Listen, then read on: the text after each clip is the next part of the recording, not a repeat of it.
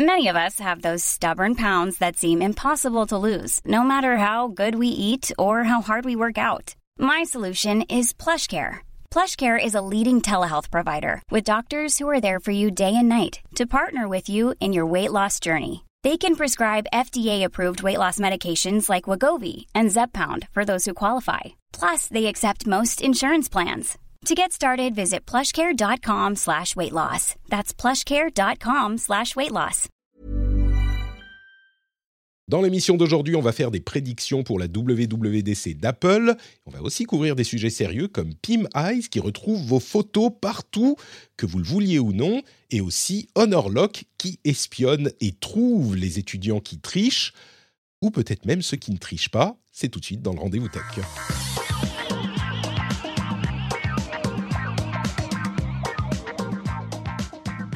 Bonjour à tous et bienvenue dans le rendez-vous tech en live sur Twitch le mardi midi ou en podcast en replay. C'est d'ailleurs la plupart d'entre vous qui nous écoutent comme ça.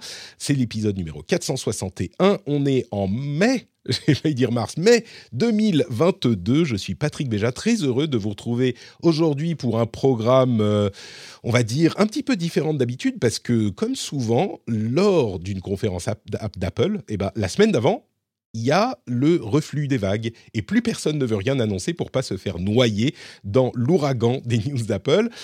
Pour le coup, c'est dans une semaine, donc on va pouvoir faire des prédictions dont on ne saura pas qu'elles sont fausses euh, dans les deux heures qui suivent. On a un petit peu plus de temps euh, pour nos prédictions cette fois-ci. C'est rare, donc on va en profiter. Bon, on va faire ça en cinq minutes. Et puis on a aussi des sujets hyper euh, intéressants à explorer un peu plus profondément, justement.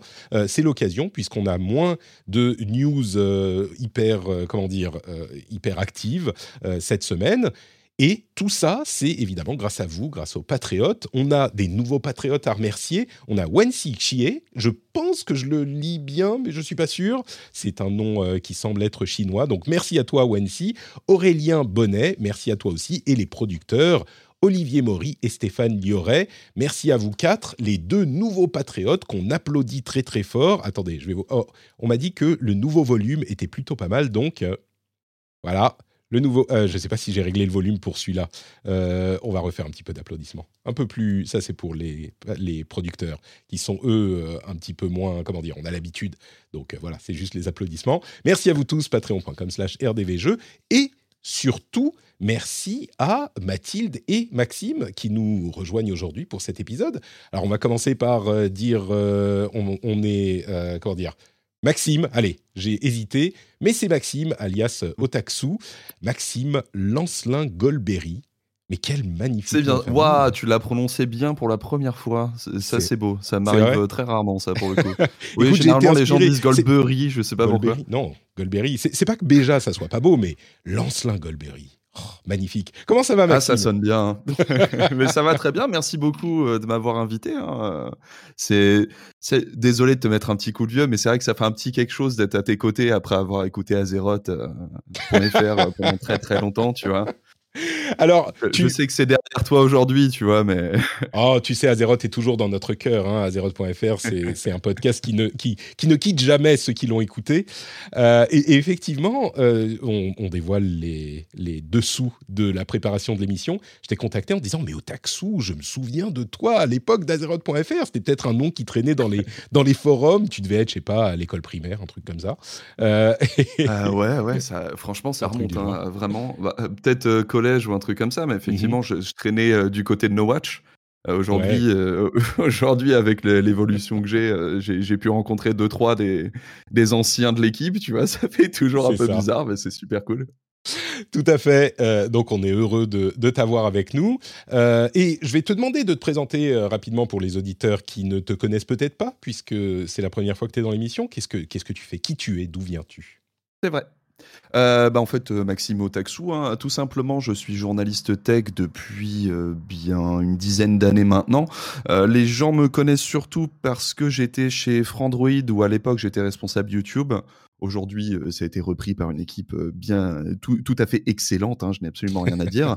Et aujourd'hui, donc je suis en indépendant. Je bosse pour pas mal de, de sites, dont Frandroid d'ailleurs. Je vois Griffo et Cassim dans, dans le chat. Je leur fais des bisous. Et on me retrouve aussi dans le journal du hardware sur le stream. Tout à fait. Merci beaucoup à toi de te joindre à nous. Et on a également l'honneur illustre de recevoir Mathilde Saliou, qui se joint à nous pour la première fois aussi. C'est plein de premières. Salut Mathilde, comment vas-tu? Salut, très bien, trop d'honneur pour moi aussi d'être ici. Merci pour l'invitation. Mais avec plaisir. Euh, et, ben, je, te, je, te, je, te, propose le même exercice. Alors, toi, t'écoutais pas Azeroth.fr, hein, je, je sais pas, mais je me souviens. Non, non. je me suis sentie un peu genre. dit, je vais avoir le même âge à peu près à la même période, mais j'avais moins accès à Internet. Non, mais en fait, c'est une, une, bonne marque, ça prouve que tu avais une vie sociale et que tu jouais pas à World of Warcraft. Donc, sois-en fier, tu vois. mais, mais en même temps, tu sais, il n'est jamais trop tard pour aller écouter cette émission. Hein. Elle est archivée, elle est disponible partout. Mais L'histoire numérique. C'est ça. avant ça, quand même, est-ce que tu peux nous, tu peux nous dire d'où tu viens Qui, qui es-tu Que fais-tu euh, dans la vie Tout ça? Ouais, je suis journaliste moi aussi, journaliste tech. Ça fait 8 ans que j'écris sur ces sujets.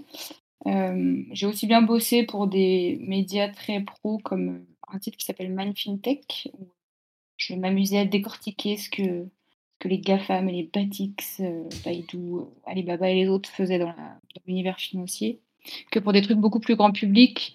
en ce moment où je suis pigée, je bosse pas mal pour Numérama, 20 minutes, Slate un peu aussi n'importe qui qui veut travailler avec moi, ma foi.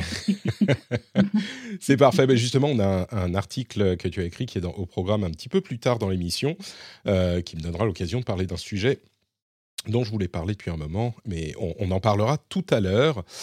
Euh, eh ben merci d'être d'être là avec nous. Euh, je, mentionne que Otaksu dans la préparation nous disait yo dispo quand vous voulez pour n'importe quoi. Alors je ne sais pas ce que ça veut dire exactement.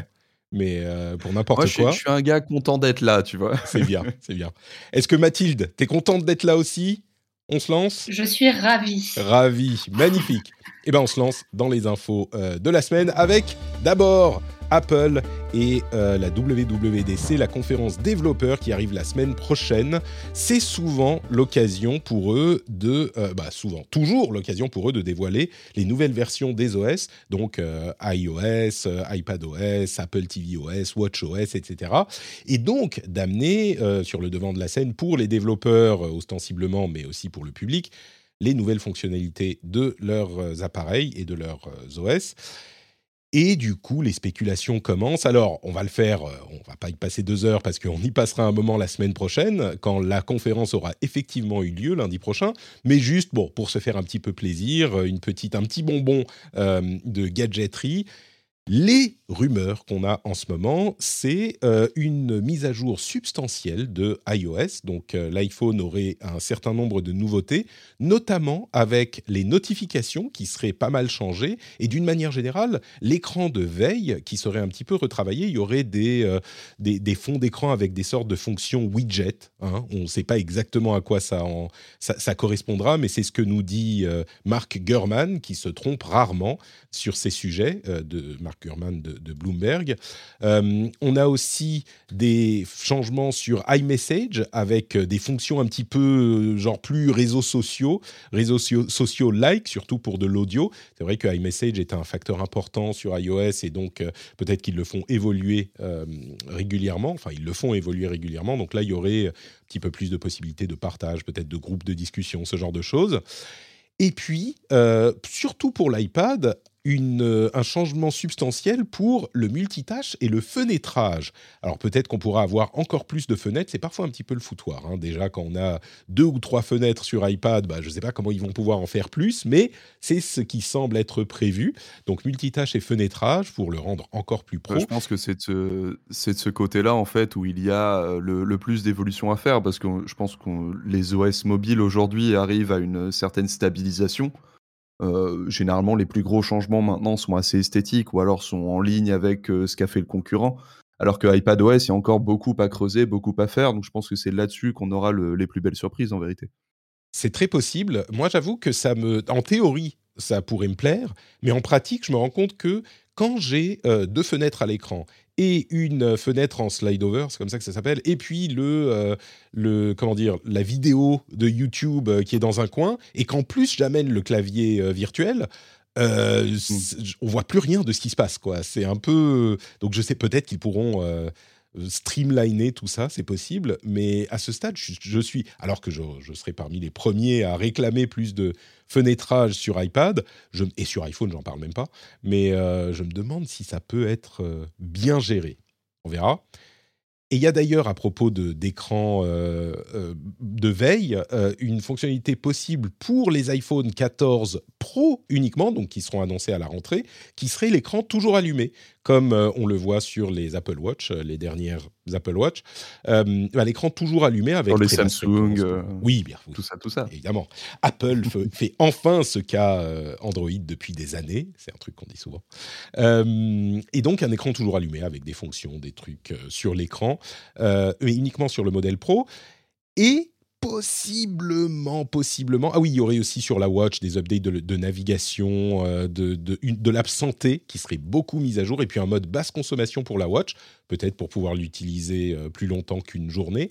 Euh, et certains pensent que, enfin certains, encore Mark Gurman, hein, nous dit qu'il y aurait possiblement le fameux redesign du MacBook Air avec un processeur M2, sauf que Minchi l'autre grand expert du, euh, de, la chaîne d'approvisionnement Apple, dit que euh, bah, ils ont du mal avec leur processeur, ils restent sur un process 5 nanomètres, et donc ils pensent qu'on risque de ne pas voir le véritable processeur M2 avant possiblement l'année prochaine, et que du coup, s'il y a effectivement un redesign de euh, du MacBook Air, il serait possiblement avec le processeur M1 toujours comme l'année dernière, et peut-être un M1 un peu touqué pour l'appeler M2, mais qui serait pas vraiment un M2. Enfin, on verra ça. Bon, voilà. Oui, voilà, c'est ça. C'est ce qu'on va devoir vérifier surtout. C'est ce qu'ils n'utilisent pas le mot, le nom comme ça, quoi. Exactement, exactement. Bravo, euh, très bon choix. Euh, et du coup, bon, euh, quelque chose. Mathilde, je crois que tu n'es pas du tout iPhone. Hein. Je... Non, clairement, je suis une grosse utilisatrice de tout ce qui fonctionne sous Android. Android. Bon, donc euh, avec avec Maxime, vous êtes des des comment on dit des luddites. Euh, donc vous n'êtes pas très très euh, vous n'êtes pas parmi les personnes éclairées qui sont dans le monde iOS. donc je ne vais pas, je, je vais couper la conversation immédiatement et on en reparlera dans une semaine quand on aura eu cette, cette conférence. Bon, si vous voulez ajouter quelque chose, vous pouvez hein, sur les sur ce qu'on attend. J'avoue que je suis un petit peu sur la. le Vas-y, vas-y. En fait, avec Apple, il y a, y, un petit truc où je, suis assez curieux parce que j'y crois pas trop à des annonces hardware euh, du, Mac Pro ou ce genre de choses. Par contre, ce, serait cool. J'appelle de mes voeux une, petite présentation du casque euh, ARVR euh, qui est en qui est en rumeur depuis très longtemps. ça m'étonnerait pas qu'il soit, qu'il soit présenté une première fois au WWDC parce que ça appellerait les développeurs à commencer à réfléchir à des applications, des trucs comme ça. C'est surtout là-dessus, dans le un petit peu l'amour de la nouvelle technologie, tu vois, que, que j'attends un peu Apple. Après, pour le reste, ouais, je, je, pense que ça va être un petit peu en ligne de, de l'évolution progressive qu'on a depuis quelques années maintenant. Donc, euh, je vais être curieux sans, sans être euh, hyper hypé. Mais le, le casque, euh, j'aimerais bien.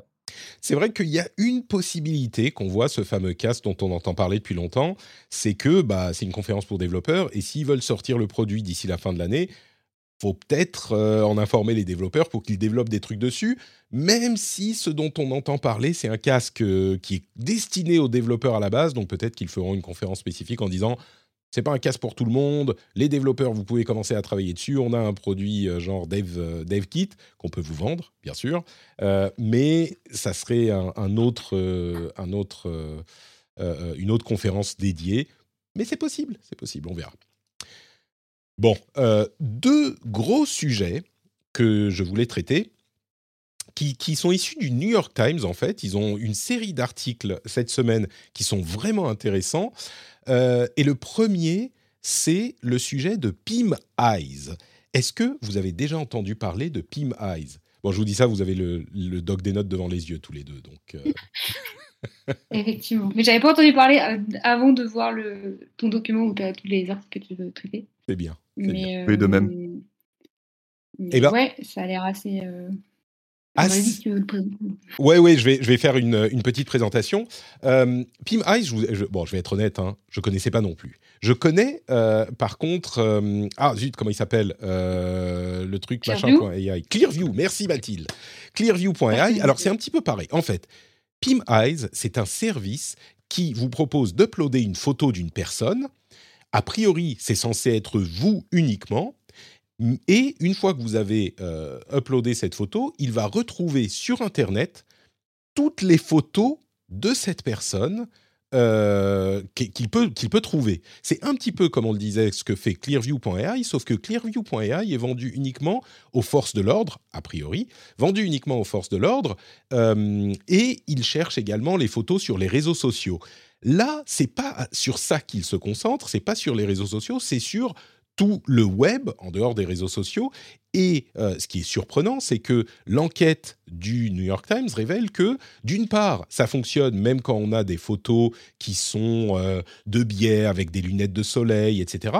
Et qu'on va retrouver les personnes, euh, on va retrouver des photos de ces personnes, toutes les photos qui existent, où qu'elles soient sur le web, y compris des photos que ces personnes-là ne connaissait pas ou dont elle ne se souvenait pas peut-être, mais même des photos qu'elle ne connaissait pas. Il donne l'exemple de euh, quelqu'un qui avait fait euh, appel à un photographe professionnel pour euh, son mariage et elle a retrouvé la photo utilisée comme comment dire dans le book de la personne et c'était une photo qu'elle ne connaissait pas. il y a plein d'exemples de ce type-là, des, photos. Il y avait une personne qui avait aussi expliqué que elle avait retrouvé, c'est une journaliste donc du New York Times, elle avait retrouvé une photo d'elle à un concert en train de crowdsurfer euh, sur un blog obscur des années 2010 en France. Et elle, c'est une américaine. Et elle avait retrouvé cette, euh, cette photo euh, en France. Et donc, ce qui est surprenant, c'est que ce service permet de retrouver vraiment euh, une enfin, des photos. il est tellement bon et la reconnaissance faciale, qui est d'ailleurs la reconnaissance faciale proposée par Amazon avec son service Recognition, mais il, a, il, est, il est tellement bon dans son service qu'il retrouve même les photos dont vous n'aviez pas connaissance sur le web. Et là où ça devient un petit peu vicieux, alors sûr qu'on va parler des potentiels de harcèlement dans un instant, mais là où ça devient un petit peu vicieux dans le système de PIM Eyes, c'est que si jamais vous ne voulez pas faire partie de leur base de données, eh ben, soit il faut passer par un processus un petit peu euh, euh, capillotracté et puis qui était un petit peu caché jusqu'à il n'y a pas si longtemps. Il faut envoyer pour chaque requête, euh, pour chaque photo, une requête différente. Soit il faut payer payer une somme qui va de 90 à 300 dollars par mois en fonction du niveau de service que vous voulez et du coup, il va vous retirer de leur base de données, mais il va retirer les photos une à une. Euh, et vous pouvez demander à ce qu'elles ne soient pas indexées, en gros. Mais pour ça, bah, pour le faire de manière euh, raisonnable, eh ben, il, faut payer. Donc euh, certains disent c'est un petit peu de l'extorsion. de l'autre côté, Monsieur Gobrandige, qui, prononce pas bien, mais euh, Gombrand j'imagine, euh, qui est la personne qui a racheté ce service, dit euh, oui, ça peut être utilisé pour des choses qui sont peut-être pas très recommandables. Et effectivement, on a normalement une, une, une politique, enfin des règles qui disent que vous ne pouvez chercher que votre propre visage, même s'ils n'ont aucune protection sur le site pour s'assurer que c'est bien le cas. Mais en théorie, vous ne pouvez chercher que votre propre visage. Euh, eh bien, il dit, regardez, on a pu s'en servir aussi pour des choses qu'on cautionne. Alors, il cautionne pas, par exemple, l'utilisation euh, en Ukraine par les forces russes, ce genre de choses. Mais, et d'ailleurs, il a bloqué la chose. Mais euh, l'invasion du Capitole du 6 janvier, bah, ça a été utile pour retrouver certaines personnes qui avaient été présentes lors de cette insurrection. Donc, bon, il défend la chose comme ça. Clairement, le service est très facile à utiliser pour retrouver un petit peu n'importe qui. Et ça pose des questions au-delà de, de ce qui est une sorte de chantage si on veut faire retirer les photos de leur index en payant. ça pose des questions encore plus préoccupantes. Je vais, peut-être poser la question à, Mathilde c'est l'outil parfait pour le, pour le stocking, non? Ah, c'est un cata ce truc. J'ai oublié de dire un truc euh, quand je me suis présentée d'ailleurs parce que c'est quand même important. Je suis en train de terminer la rédaction d'un livre sur le monde de la tech au prisme des questions d'inclusion. Donc beaucoup égalité homme-femme, aussi questions raciales, euh, euh questions d'accueil des personnes avec des handicaps, etc. Et bref, ça m'a beaucoup fait travailler sur les questions algorithmiques. Donc il y a un seul truc positif que je vois chez Pimise, c'est que visiblement ça semble fonctionner aussi bien sur les peaux noires que les peaux blanches, mais c'est un peu, c'est catastrophique de, on, va on va en reparler de ce problème spécifiquement dans le sujet suivant, mais ouais sur Pimize au moins ça marche. Hein. Mais euh, bah, là, tu as parlé de Clearview, par exemple. Il me semble qu'au départ, c'était euh, accessible à tout le monde et que c'est après un grand énervement public, etc., qu'ils ont réduit leur clientèle uniquement aux forces de police. Donc, je me mmh. demande ce qui va se passer pour ce service-là, parce que ce serait étonnant qu'on n'ait pas le même genre de levée de bouclier, je me dis, mais en fait, je sais rien, on va voir. Oui, peut-être. Euh, tu, peux parler un peu plus fort dans le micro, s'il te plaît, Mathilde? Ouais, pardon. Euh, après, le fait de payer, euh, qu'il faille payer 300 euros. En plus, par mois, j'avais loupé le fait que c'était un abonnement. Mais oui, bien sûr, euh, évidemment, en service. C'est, bah, enfin, en fait, c'est pas à la portée de tout le monde de payer cette somme-là en permanence. L'autre option que tu disais, aller faire des requêtes pour enlever chaque image, bah, ça sous-entend qu'on sera au courant de chacune des images de nous qui traînent en ligne. Or, dans les exemples, il y a aussi cette journaliste qui se retrouve en arrière-plan d'une photo d'un autre touriste dans un aéroport grec. À aucun moment je sais qu'il y a des photos de moi qui traînent en arrière-plan euh, de, photos de touristes. Enfin, c'est impossible en fait. Eh ben en fait, si, mais si, mais bien sûr, enfin Mathilde, c'est très simple tu utilises le service. Tu utiliser bah Voilà. Et quand tu trouves les photos, euh, eh ben tu peux, tu peux avoir les ID des photos, même si tu peux pas les voir. Pour accéder aux photos, il faut payer, euh, et pour accéder au site en question, il faut payer. Donc, mais tu as l'ID, donc tu peux aller faire ensuite tes requêtes une à une pour les faire supprimer. Donc, et il faut les refaire. Après, il faut faire les recherches tout le temps, hein, parce qu'il y en a de nouvelles qui arrivent peut-être. Mais après, il y a une autre histoire intéressante aussi, c'est celle de Cher Scarlett, qui habituellement est plus connue parce qu'elle elle, poussait pour la, syndicalisation au sein de Apple. Mais là, elle est citée parce qu'elle a eu un passé, euh, elle a fait une expérience euh, dans le milieu X qui s'est très mal passée et qu'elle pensait avoir oublié, avoir passé derrière elle et tout, et ne plus jamais devoir en entendre parler. Et en fait, avec Pimize, on retrouve des photos de la seule fois où elle est allée faire des tests caméra pour. Euh, je sais pas exactement ce que c'était, mais je crois comprendre que c'était un film X. Euh, et, en fait, là, on reboucle avec des histoires aussi de. Il est impossible d'oublier son passé sur Internet, enfin, assez compliqué, et généralement plus compliqué encore pour les femmes parce que, effectivement, euh, dès qu'elles veulent se faire stalker, enfin, elles veulent pas, dès qu'elles se font stalker, elles sont beaucoup plus souvent euh, victimes de, harcèlement que les mecs, et bah, elles, ne peuvent pas échapper à, à des choses qu'elles auraient laissé traîner en ligne il y a 12 000 ans. Et, c'est même, encore plus que ça. Moi, ce qui me, préoccupe, enfin, ce qui m'inquiète, ce que je peux voir, c'est il est tellement bon pour reconnaître les visages, même comme on disait avec des masques, avec des lunettes de soleil, etc. On voit une personne, euh, enfin, je sais pas, une personne qui vit dans le quartier ou qui est bon, on prend une photo. Euh, et puis on la retrouve avec Pimize et clairement, enfin c'est, ils le disent pas, mais euh, c'est clairement un usage euh, de ce genre de choses. D'ailleurs, certains témoignent du fait que bah, ils s'en servent pour des personnes qui vont tweeter quelque chose et qui utilisent leur photo mais pas leur vrai nom, ou des candidats potentiels à un, emploi. Bon, c'est peut-être pas différent de googler la personne, mais on fait, on prend la photo. Et puis on peut retrouver plein d'infos sur la personne. Et tu, comme tu le dis, euh, enfin c'est pas très surprenant. Euh, pour les femmes en particulier, ça peut être un outil de euh, harcèlement qui est hyper dommageable parce qu'on retrouve tout sur la personne hyper facilement. C'est plus encore qu'une recherche Google parce qu'une recherche Google c'est associé au nom et, là c'est ça étend disons le champ des, des possibilités pour ça quoi. C'est vrai que tu casses toute possibilité de pseudonymat, anonymat, euh, toutes les questions qu'il y a habituellement sur d'autres sujets, euh, on va les retrouver ici. Euh. C'est ça, c'est-à-dire que encore le pseudonymat, tu peux utiliser un nom qui n'est pas le tien, mais bon, ton visage, alors il faut cacher ton visage tout le temps. Dans, dans... bon, bref, c'est. Maxime, tu voulais ajouter quelque chose sur oui, parce qu'il y, a un truc qui me. Je suis évidemment parfaitement d'accord avec, euh, avec tout le monde sur cette question. Mais il y a, un truc qui, euh, qui me titille, moi, c'est qu'on a quand même. Euh, il me semble que c'est développé sur le droit européen d'ailleurs, le droit à l'oubli. Donc, qu'est-ce qui justifierait de payer pour quelque chose qui est normalement légal? Le droit à l'oubli, hein, pour rappel, c'est l'idée de demander aux, aux référenceurs, aux, aux hébergeurs d'effacer des données qui nous concernent. Euh, ça, c'est gratuit, hein, normalement, et c'est un, un des droits fondamentaux d'Internet qu'on a aujourd'hui. Euh, là, euh, que, que Pimize vienne carrément nous faire payer pour ça, c'est une absolue honte, en fait. Alors, pour, pour, le coup, je, je pour être clair, encore une fois, il y a un outil qui est un petit peu caché, mais qui existe, qui permet de demander le retrait d'une photo de leur, euh, de leur base de données. Donc techniquement, tu vois, ils sont euh, en accord avec la loi. Le problème essentiel, c'est que aujourd'hui, le droit à l'oubli concrètement, on parle de quoi? On va parler de Google. Allez, euh, c'est à peu près le, l'interlocuteur auquel il faut s'adresser pour s'assurer qu'il euh, soit un petit peu plus difficile de retrouver les informations qu'on veut plus euh, qu'on retrouve.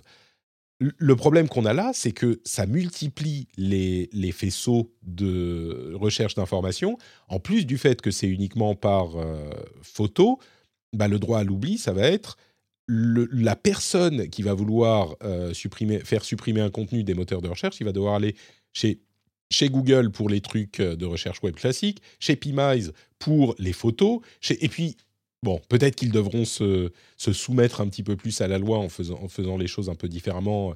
Euh, d'ailleurs, en, Allemagne, il y a une procédure qui a visiblement été lancée, une enquête sur, sur donc peut-être que ça changera. Mais bon, Bref, c'est un sujet que j'avais trouvé intéressant dans le rapport du New York Times et qui est franchement, oui, inquiétant. Enfin, c'est préoccupant, on va dire. Moi, je suis une personne relativement donc ça ne me gêne pas plus que ça. Mais mmh. oui, pardon, Mathilde?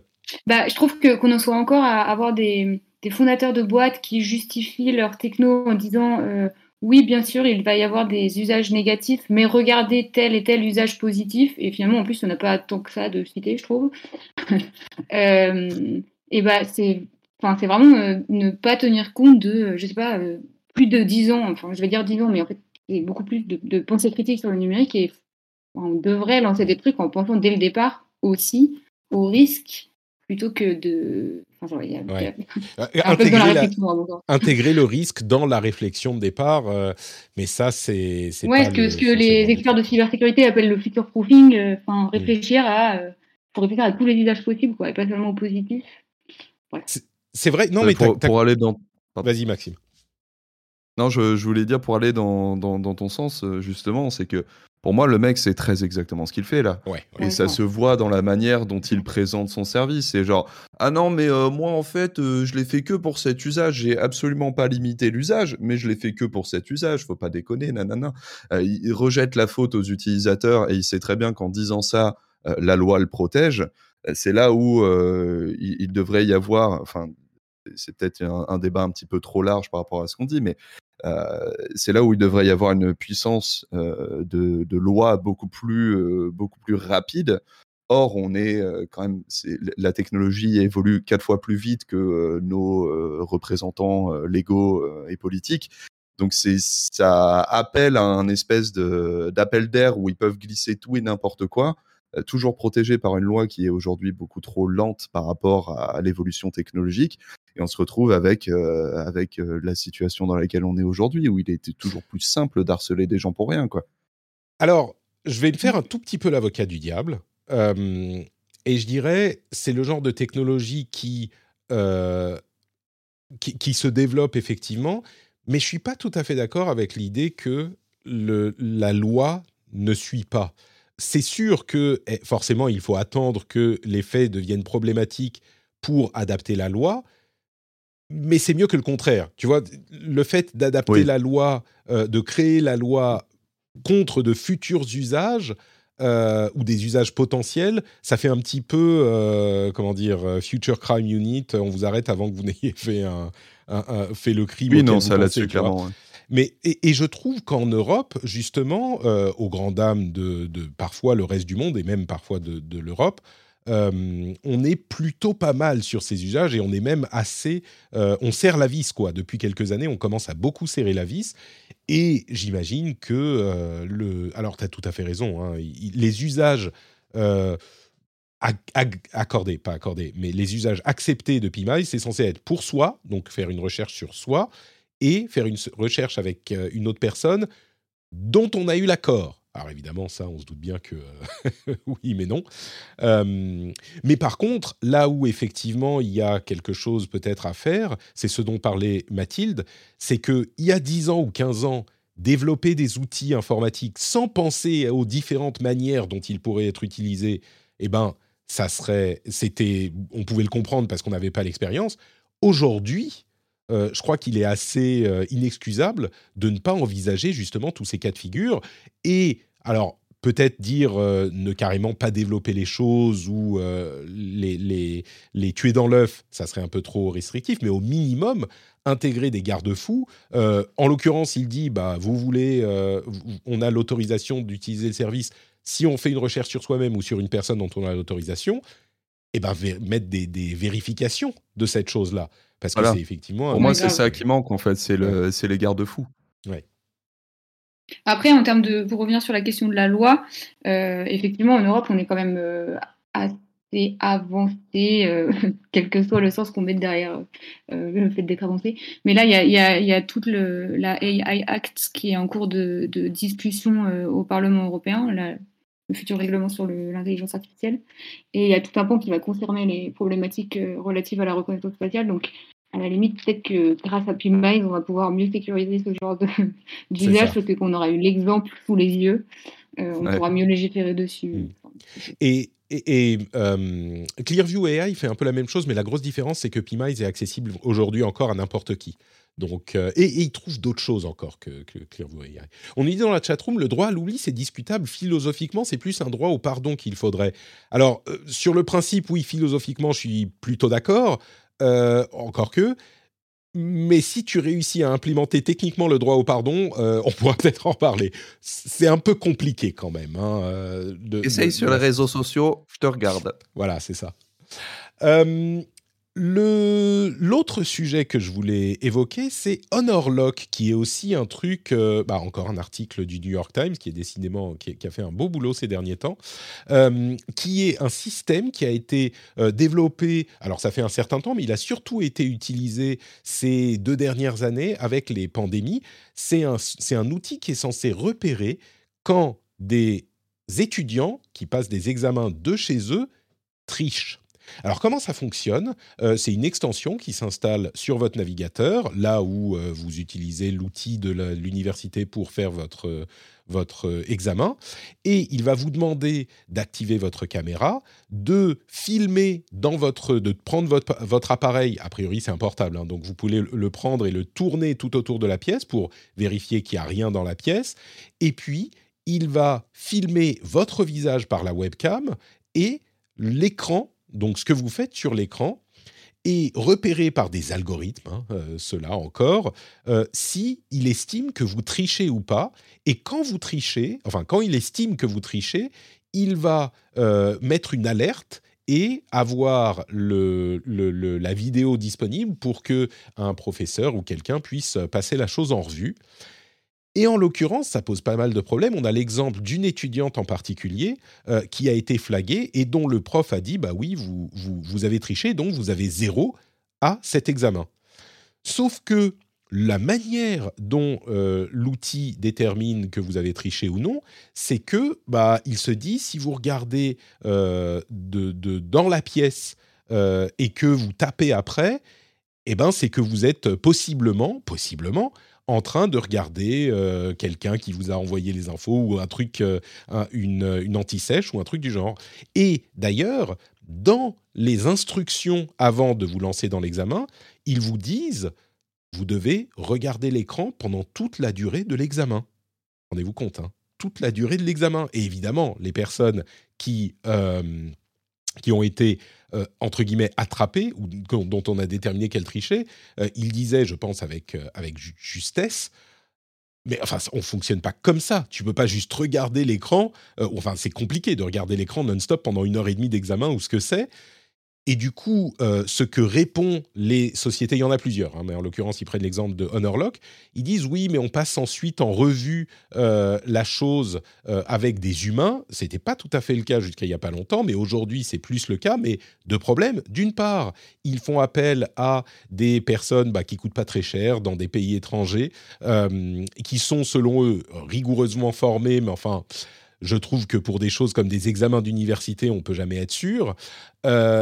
Et d'autre part, ils disent, et les professeurs ont accès aux données, donc peuvent les regarder eux-mêmes, mais le problème que ça pose, c'est que euh, une fois que le billet, cette personne a été flaguée comme tricheur est installé dans l'esprit des gens, et ben ensuite on va aller justifier la chose en regardant, en disant bon bah il regarde de l'autre côté et puis il tape. Euh, est-ce qu'il réfléchit Est-ce qu'il a une anti-sèche euh, sur le mur On ne sait pas, mais comme on nous a dit, le programme nous a dit que la personne avait triché. Eh ben on va partir du principe, on a l'a priori le biais de la triche. Et donc, c'est évidemment très problématique. Alors, ça ne veut pas dire qu'il il y a des, millions de personnes qui ont été accusées à tort, mais c'est quand même un petit peu préoccupant, cette histoire, avec, euh, encore une fois, là aussi, des algorithmes qui vont déterminer ou donner un avis euh, sur une activité qu'il est difficile à déterminer avec, euh, avec un algorithme. je disais recognition pour, pour PMICE. Je me demande maintenant si c'est vraiment recognition qu'ils utilisent, parce que Honorlock, eux, utilisent Recognition. Donc peut-être que, enfin, bon, en même temps, il n'y en a pas des millions de services de, de, reconnaissance faciale. Euh, il n'est pas pas impossible qu'il soit dans les deux. Mais donc, ces questions d'algorithme, du coup, comme c'est un petit peu ton domaine, Mathilde, euh, c'est un problème, ce genre d'outil, ou c'est, nécessaire, ou où on en est euh, dans ces, problèmes-là? Moi, cet exemple spécifique est l'illustration euh, parfaite euh, de ce bon vieux capitalisme de surveillance, comme l'a appelé Shoshana Zuboff. Je ne suis pas sûre qu'on avait besoin de mettre en place des outils comme ça. c'est plus la démonstration de, l'absence de confiance dans les élèves qu'autre chose. Après, je ne suis pas hyper surprise qu'il y ait ce genre d'erreur, parce que en fait, dont énormément d'outils sont basés sur des, des techno-algorithmiques euh, et qui servent à surveiller toutes sortes de choses. Il y a déjà eu des erreurs de ce type. Euh, et en fait, ce que ça montre, c'est juste que euh, utiliser des algorithmes, ça fait un espèce d'assèchement de la réalité.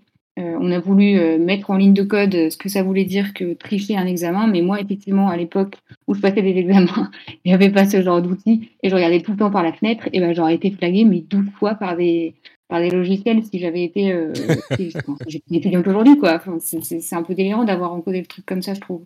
Mais en fait, ça m'évoque d'autres outils qui euh, soit servent à surveiller des, des, livreurs et théoriquement à les aider euh, à respecter le code de la route et en fait euh, le résultat est détourné pour euh, les sanctionner. Ça c'était chez Amazon je crois.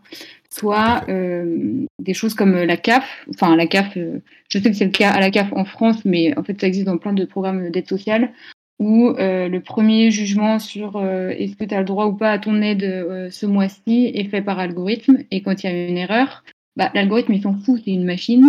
Mais la personne qui le vit, elle peut se retrouver vraiment dans la, dans, la mouise, quoi, si elle n'a pas euh, d'argent dont elle avait besoin ce mois-ci, ou quel que soit le, type d'aide que c'était.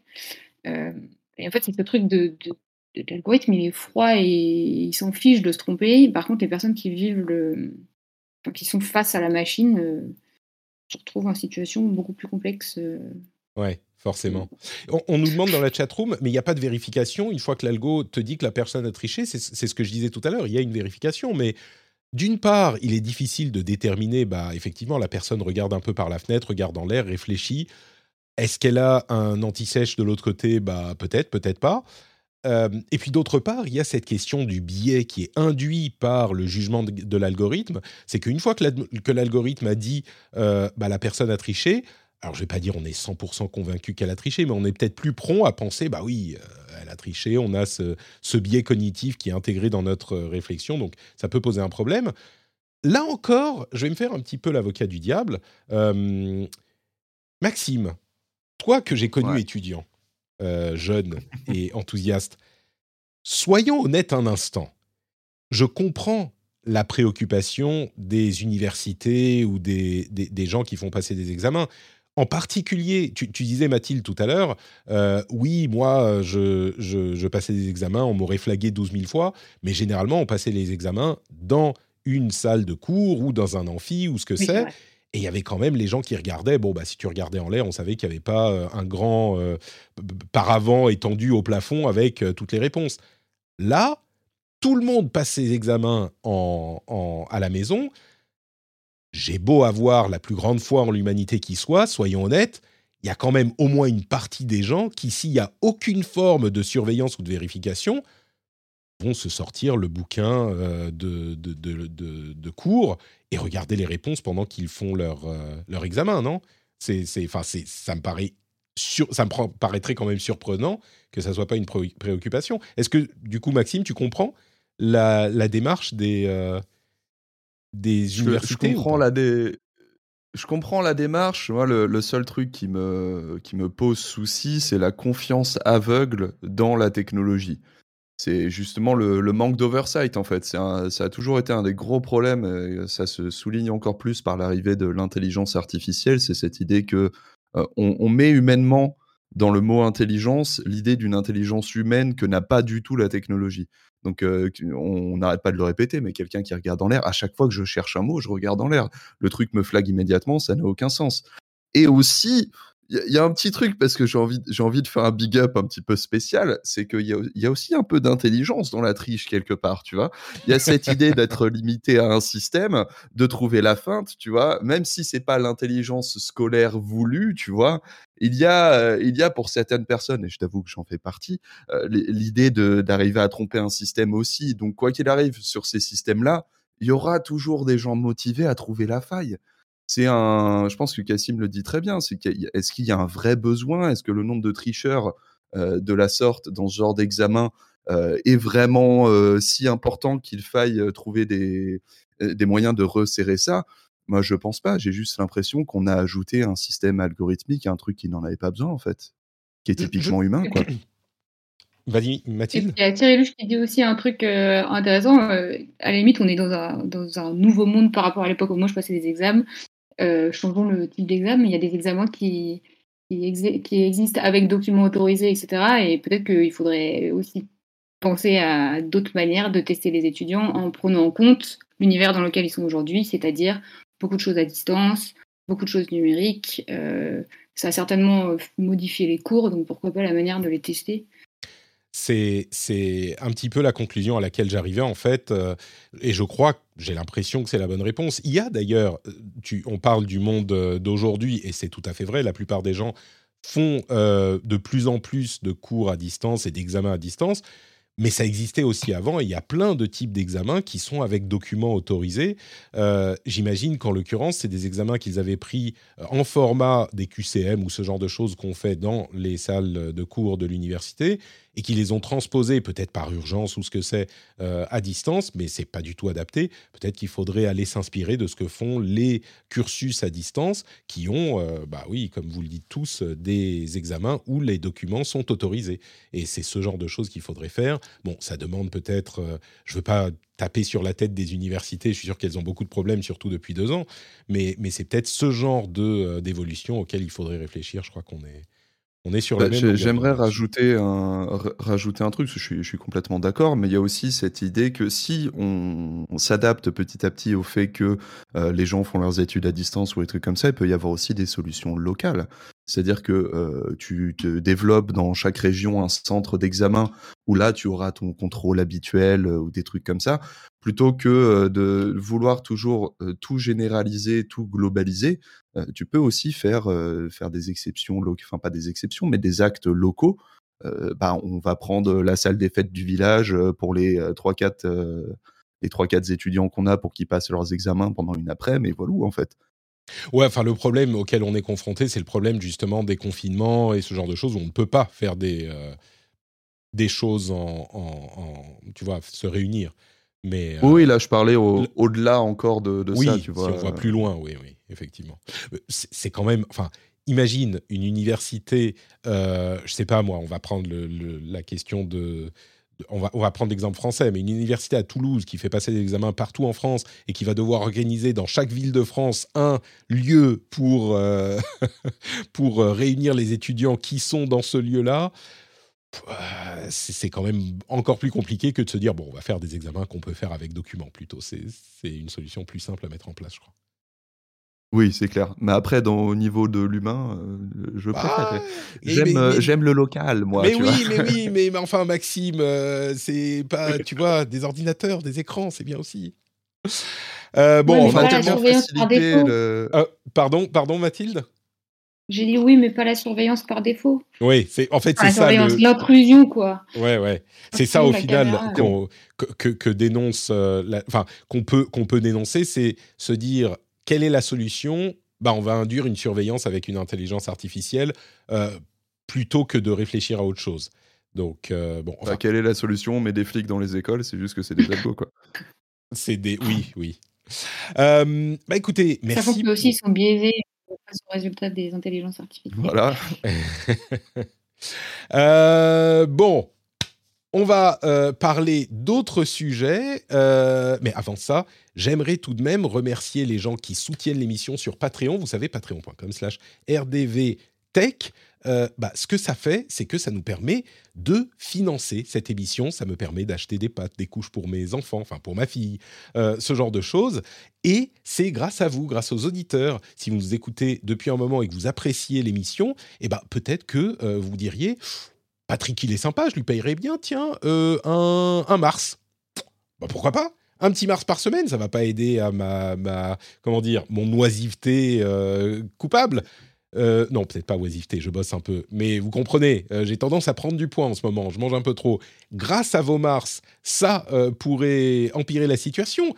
Mais vous pourriez aussi dire, je paye une salade à Patrick. C'est possible également, ou un concombre. Tiens, un concombre, ça marche très très bien, c'est hyper bon, et ça pourrait être votre contribution au rendez-vous tech sur patreon.com slash rdvtech.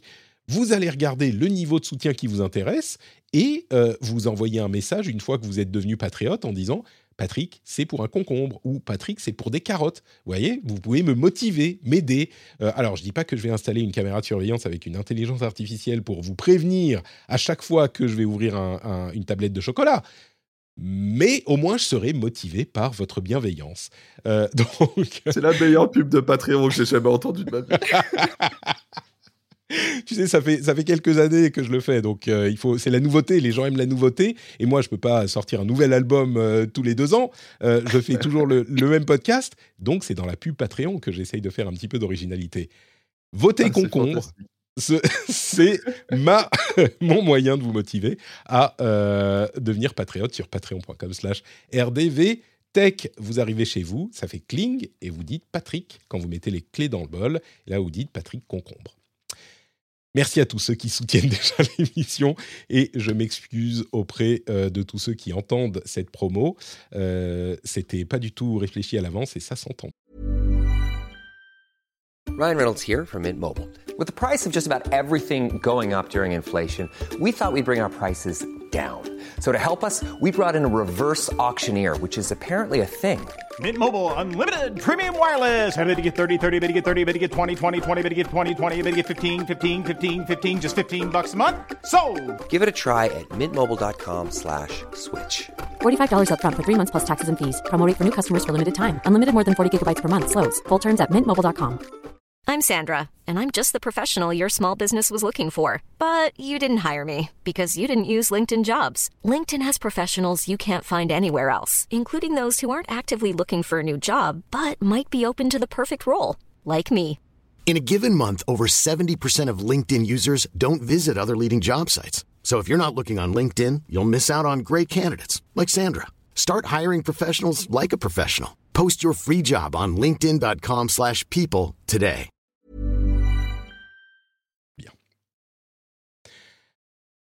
Il y a encore des sujets à traiter et c'est le reste de l'actu avec notamment un très bel article de alors un article un, un une newsletter de Lucie Ronfaux. Vous savez, elle a sa newsletter qui s'appelle Règle 30, euh, qu'elle édite sur euh, Numérama toutes les semaines. Et il y a eu, en fait, la première partie est une sorte d'édito que j'ai beaucoup apprécié cette semaine, où elle parle des trolls, plus que les trolls même, des opinions inacceptables qu'on voit partout sur les réseaux sociaux et des tendances qu'on a, des tendances presque impossibles à réprimer, à y répondre et en y répondant, on, crée une sorte de, déco pour ces opinions. Et donc, le, c'est que euh, là où nous, on a l'impression d'avoir... Il y a une phrase que j'aime beaucoup dans, sa, euh, dans son, sa newsletter.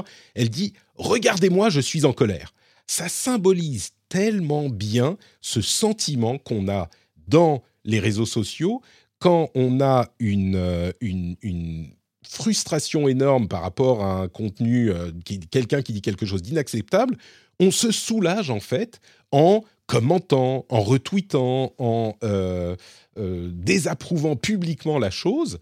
Et ce dont on ne se rend pas forcément compte, même si on le sait quelque part, c'est que bah, on contribue à diffuser vraiment à diffuser cette information parce que les algorithmes, encore eux, c'est un petit peu euh, la malédiction des algorithmes, cet épisode, et eh ben les algorithmes, ils voient un signal actif et donc ils vont euh, diffuser la chose euh, encore plus.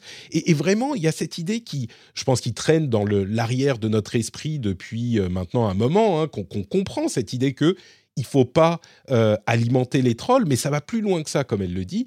C'est pas juste qu'il faut pas nourrir les trolls, c'est que il faut se retenir de répondre aux gens qui disent des choses inacceptables parce que ça, ça, les aide en fait. C'est, je, suis curieux du coup, euh, du coup Mathilde, euh, encore une fois, hein, bon c'est sur toi que ça tombe avec les, les, algorithmes.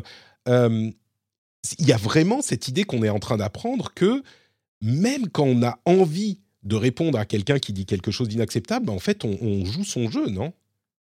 Ah ouais, moi j'ai un super exemple là-dessus, c'est le physicien Étienne Klein. Mmh. Attends, euh, oui, non, je sais pas si tu m'entends Oui, oui, si, si, on t'entend, on t'entend. pas de souci. désolé. Euh, le physicien Étienne Klein, qui un jour s'énervant contre un petit tweeto qui devait avoir allez, 200 followers, lui il en a, je sais pas, on va dire 20 000, quelque chose comme ça, il faudrait regarder. Euh, le, le quote le, retweet en mettant un commentaire ah bah c'est vraiment malin euh, de encore me poursuivre avec ça et le avec ça en fait c'était un lien d'une enquête du Monde sortie il y a cinq ans dans laquelle euh, on apprenait que euh, Étienne Klein avait été accusé de plagiat sur je sais plus quel texte chose que je ne savais pas du tout. Mais que du coup j'ai appris parce qu'il s'est senti obligé de dire publiquement qu'il était très vénère contre ce hater et donc en fait, ouais, c'est vraiment un, phénomène qui a du mal à être compris, quoi. Là, l'exemple que tu donnes, c'est celui de, du, du Streisand Effect, où quand on dit euh, non, non, ça, enfin, euh, en l'occurrence, c'était un procès pour le Streisand Effect, mais, mais, mais là, c'est encore plus large, quoi. C'est vraiment quelqu'un dit quelque chose de d'inacceptable, et on va dire ah, ça, c'est inacceptable. Ça, ça, ça, ça, fait du bruit, oui, oui, c'est. Oui, le, en gros, le fonctionnement des algorithmes de, de, des réseaux sociaux, c'est qu'à chaque fois qu'il y a euh, euh, des likes, des RT ou juste des réponses, eh ben, on considère qu'il y a de l'engagement et donc euh, le réseau va le pousser plus fort. Et sauf que le réseau va pas regarder quel type d'engagement c'est, sauf chez Facebook où on sait qu'ils aiment particulièrement la colère. Et, donc, du coup, bah, si tout le monde s'énerve sur un tweet, ce tweet va avoir une, audience de, de, de, dingue qu'il n'aurait pas eu si on s'était retenu de s'énerver. C'est ça, oui. Et, du coup, on est vraiment dans une situation qui est, euh, comment dire, qui n'a pas de solution parce que on voit un contenu qui est qui nous énerve, qui est inacceptable. Soit on l'ignore et, de ce fait, on est un petit peu en train de, euh, de pas de le valider, mais enfin, on a l'impression de rien avoir fait pour combattre la chose. Soit on essaye de répondre et de le entre guillemets combattre, et du coup, on le diffuse. Enfin, ah non, moi je pense qu'il y a plusieurs solutions quand même. Enfin, il y a plusieurs pistes de solutions. Mmh. Euh, après, ça dépend aussi du type d'énervement. Il y, a, il y a, typiquement dans les milieux militants, euh, la sphère, euh, j'aime pas ce mot, mais bon, je vais, la, je vais le prendre pour qu'on voit de quoi on parle. chez les wokistes, on aime bien se taper les uns sur les autres parce que il y en a qui considèrent que les autres sont pas assez radicaux ou qui sont pas assez euh, attentif à certains publics, etc. Et ben là, il y, a des, y a des chercheuses qui proposent euh, de faire du call-in plutôt que du call-out, c'est-à-dire plutôt que afficher publiquement quelqu'un dont on considère qu'il a euh, dit quelque chose de faux, de mal, de, d'agressif, aller le voir en privé, donc sur les réseaux sociaux, ce serait plutôt un DM, pour lui expliquer pourquoi ça allait pas, et en gros, créer l'espace d'une discussion calme, apaisée, d'un débat pour que chacun puisse avancer. Donc déjà, ça fait un truc qui permet d'éviter de montrer le sujet de l'énervement, de le pousser et en plus potentiellement de faire dériver le truc en harcèlement. Euh, pour qu'il y ait des, des trucs euh, spécifiquement outrageants, euh, très trolls, comme, dit, comme écrit Lucie, là je, je peux tellement de solutions, mais après, le, ça fait depuis le début d'Internet qu'on dit don't feed the troll, donc peut-être qu'il faut en revenir à cette règle de base. Mais ce qui est, ce qui est frustrant, c'est que on a l'impression qu'il faut faire quelque chose, tu sais. Et, parfois, bon, on dit le troll, mais le troll, c'est quelqu'un qui intentionnellement dit quelque chose d'outrancier.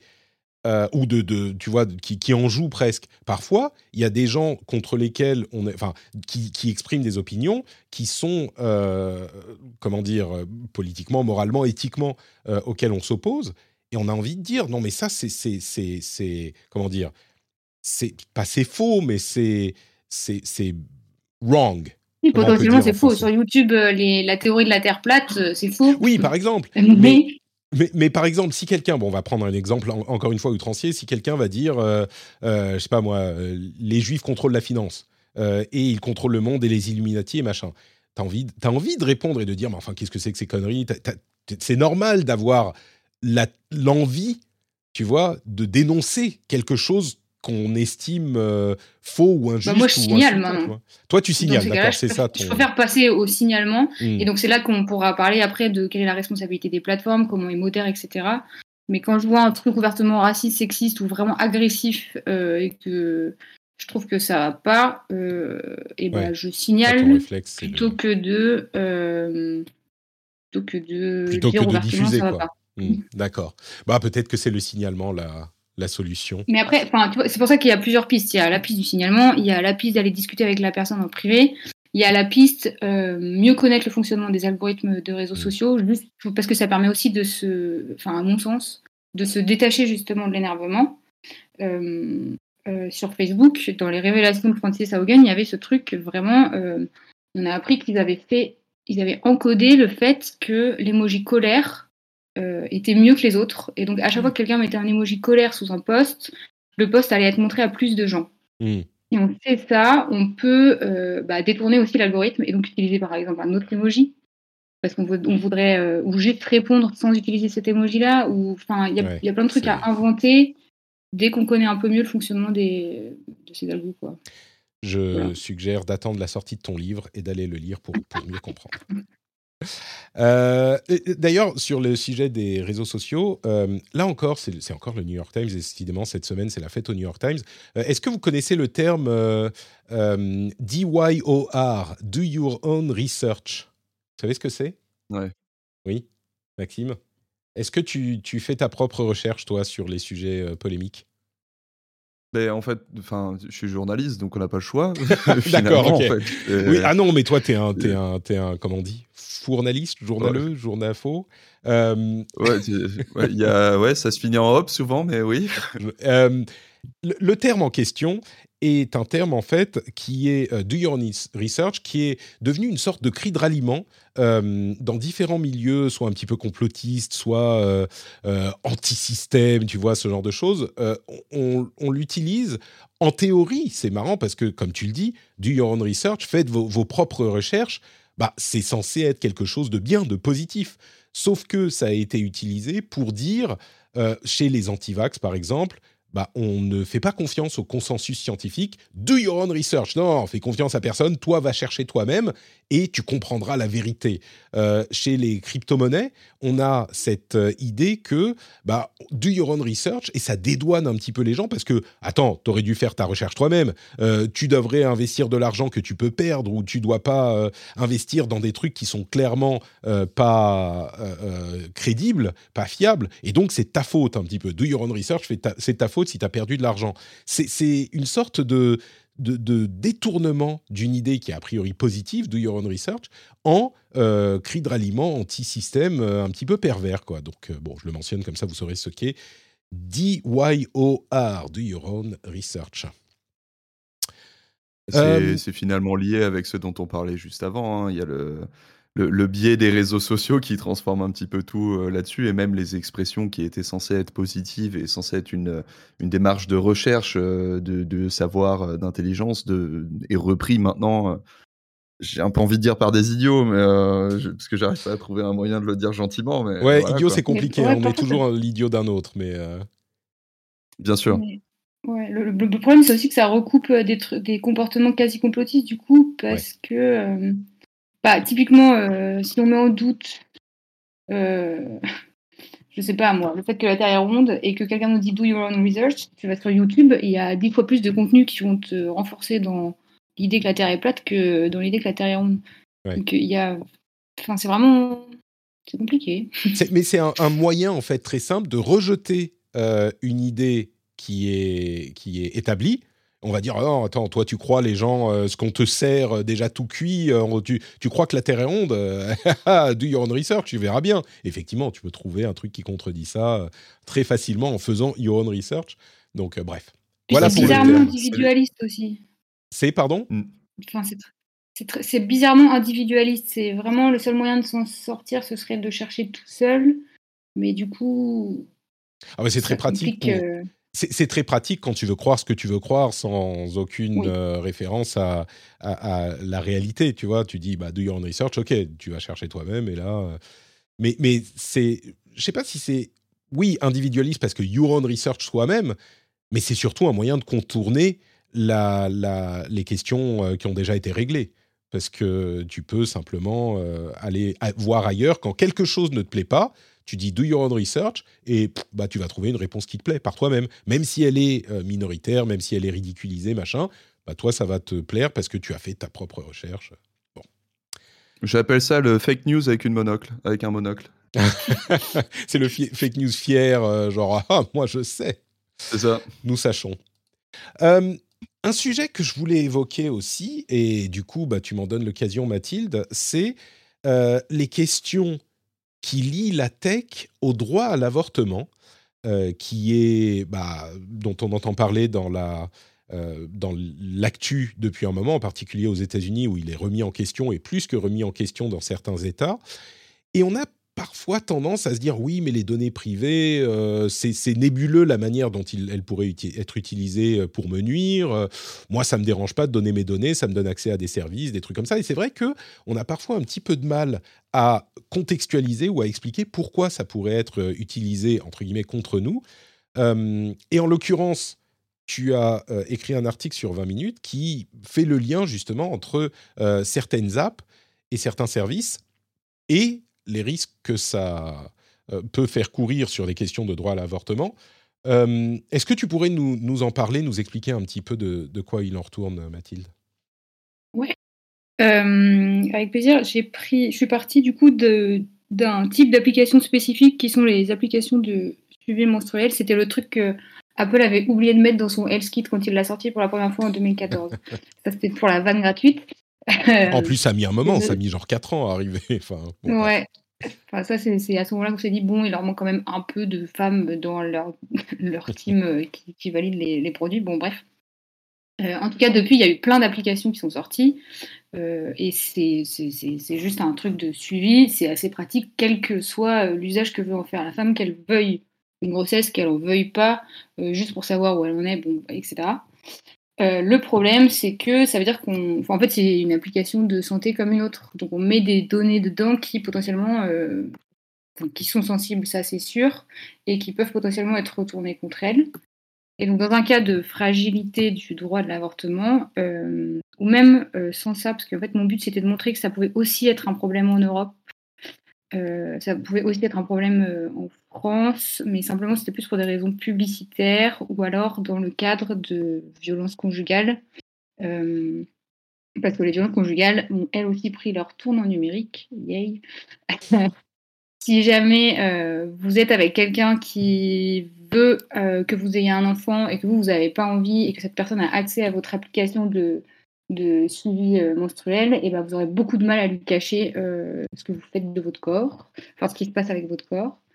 Euh, et aux États-Unis, si euh, l'arrêt euh, Roe versus Wade est renversé comme on le craint, et que du coup, d'un coup, je crois que ce sera 12 États interdiront quasiment d'office l'avortement, ce serait même l'État qui pourrait faire pression sur les femmes qui utilisent ce genre d'application en disant bah, on, on, récupère les données de votre téléphone portable par l'intermédiaire de la police, par exemple, et en faisant cela, elle pourrait voir quand il y a eu euh, une suspension euh, anormale ou suspecte des règles et donc dire bah là vous les avez pas eu pendant deux mois et brusquement vous les avez de nouveau, ça veut dire que vous avez avorté et ça pourrait mener à toutes sortes de choses qu'on craint et qu'on espère qu'elles ne seront pas trop fréquentes, enfin même qui n'arriveront pas. Mais le problème en fait c'est que c'est déjà arrivé que des données numériques soient utilisées aux dépens de femmes. c'est déjà arrivé dans un État américain qui m'échappe à l'instant. Euh, c'était pas les données de ce type d'application, mais c'était des données d'historique de, de, Internet, je crois. Mmh. En fait, enfin, en gros, c'est juste pour montrer que rien que ça, rien qu'un historique numérique, ça peut permettre de mettre le droit à l'avortement en danger, parce que si on voit que vous avez cherché comment provoquer. Oui, faire une, recherche simplement, oui. Ouais, c'est ça. Dans un État qui refuse l'avortement, et ben, ça peut être retourné contre vous. Et après, le dernier cas, c'est euh, les groupes anti-IVG euh, qui, eux, peuvent euh, utiliser la, force publicitaire qu'on connaît aux outils numériques. par exemple, c'est très simple. parle plus dans ton micro, s'il te plaît, Mathilde. Ouais, pardon, j'ai bougé. Ouais. c'est très simple aujourd'hui d'acheter à des à des data brokers euh, des données de géolocalisation. C'est la pratique du geofencing. Et donc, en gros, de, euh, d'aller cibler des gens qui se rendent, par exemple, euh, dans un centre du planning familial, dont on se doute qu'ils auront des questions sur, relatives à la santé reproductive, et de les bâtonner de publicité anti-avortement. Et ça aussi, c'est une manière de mettre des bâtons dans les roues, de créer du doute, de, pousser de fausses informations euh, ou de mauvaises informations sur les, questions d'avortement euh, aux femmes qui pourraient euh, se poser des questions sur le sujet, etc. C'est, ce, qu'il, faut savoir, c'est que, on prend le cas des États-Unis parce qu'il était dans l'actu et ça me donne l'occasion d'en parler, mais toutes les, toutes les problématiques que tu évoques, effectivement, sont réelles. Et aux États-Unis, les lois qui sont en discussion ou même en, cours d'application vont très très loin. C'est-à-dire que ce n'est pas juste l'interdiction de l'avortement, c'est euh, l'interdiction de d'aide à une personne ou même de, donner des informations à une personne qui euh, voudrait se faire avorter, avoir une IVG. Et dans ce cadre-là, euh, pour parler spécifiquement de tech, ces applications pourraient être tenues responsables de ce genre de choses.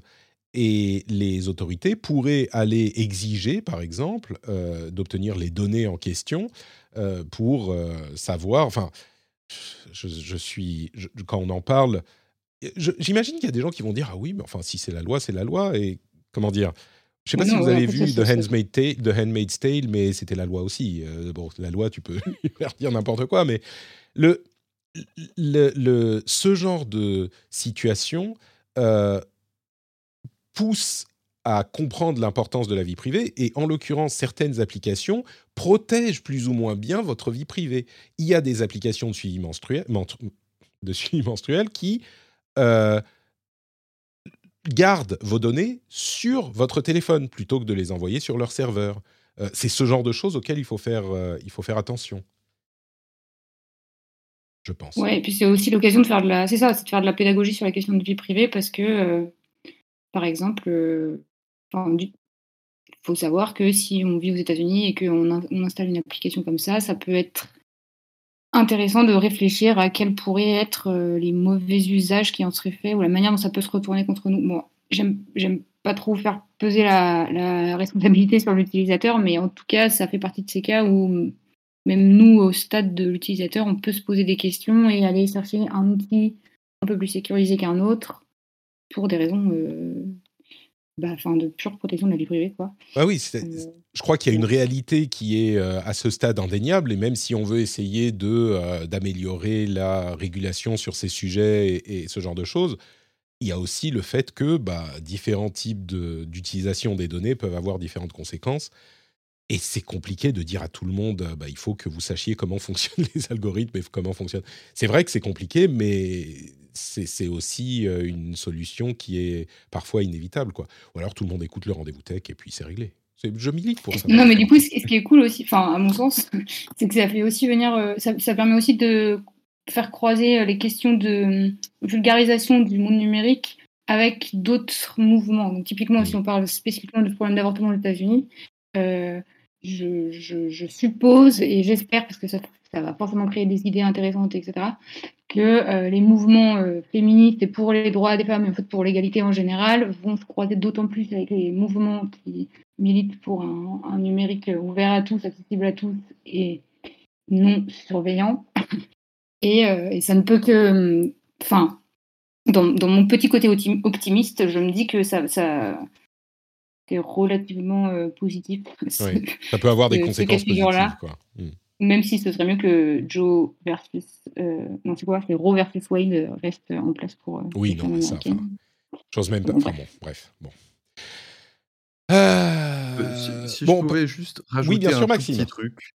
Vas-y. C'est que, en fait, tu vois, tu, parlais de, du fait de, ne pas vouloir mettre la responsabilité sur l'utilisateur, mais je pense au contraire que ton, ton article participe à l'éveil de l'utilisateur sur les conséquences que peuvent avoir la big data et que c'est important justement de le relier à un truc extrêmement concret. Je pense qu'il n'y a, rien de, de plus euh, concret que, euh, que l'avortement, euh, la, la, menstruation, ce genre de choses.